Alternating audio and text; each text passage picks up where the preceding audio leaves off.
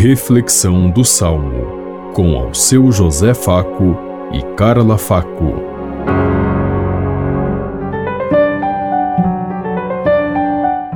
Paz e bem a todos os ouvintes que estão em sintonia conosco neste dia, na meditação do Salmo 147.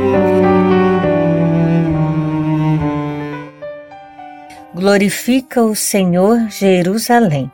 Glorifica o Senhor Jerusalém.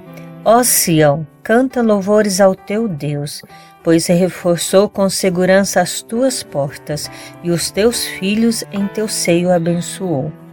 Glorifica o Senhor Jerusalém. A paz em teus limites garantiu e te dá como alimento a flor do trigo.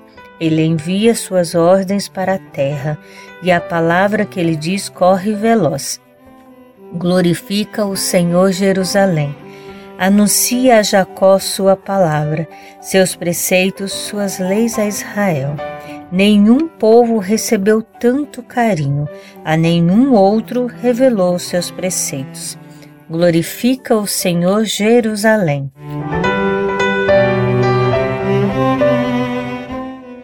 Glorifica o Senhor Jerusalém. O salmista pede a Jesus que glorifique a cidade de Jerusalém, a cidade construída para que Deus habitasse. Mas Deus habita em todos, principalmente no coração dos seres humanos. Deus, o nosso Deus, é um Deus vivo é um Deus que caminha com o povo, é um Deus presente, é um Deus que constrói cada momento de nosso existir. E por isso nós temos que ter a certeza e acreditar que Jesus, apesar de ter construído Jerusalém para ele, ele não quis ficar lá. Ele foi muito além. Ele andou pela beira do mar da Galileia, pelas periferias, pelos lugares abandonados, lá onde o povo precisava da sua presença. Hoje, onde é que a presença de Deus é necessária? Nós somos capazes de estar ali, debaixo das marquises, na beira das ruas, na, nos lugares mais ermos onde as pessoas se escondem para poder garantir a sua vida, para poder defender a sua vida.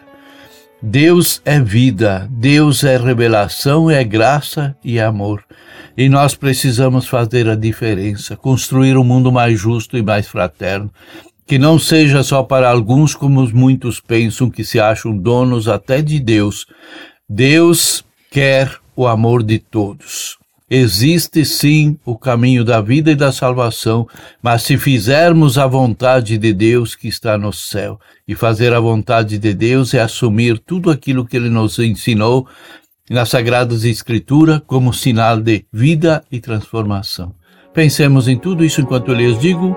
Até amanhã, se Deus quiser. Amém.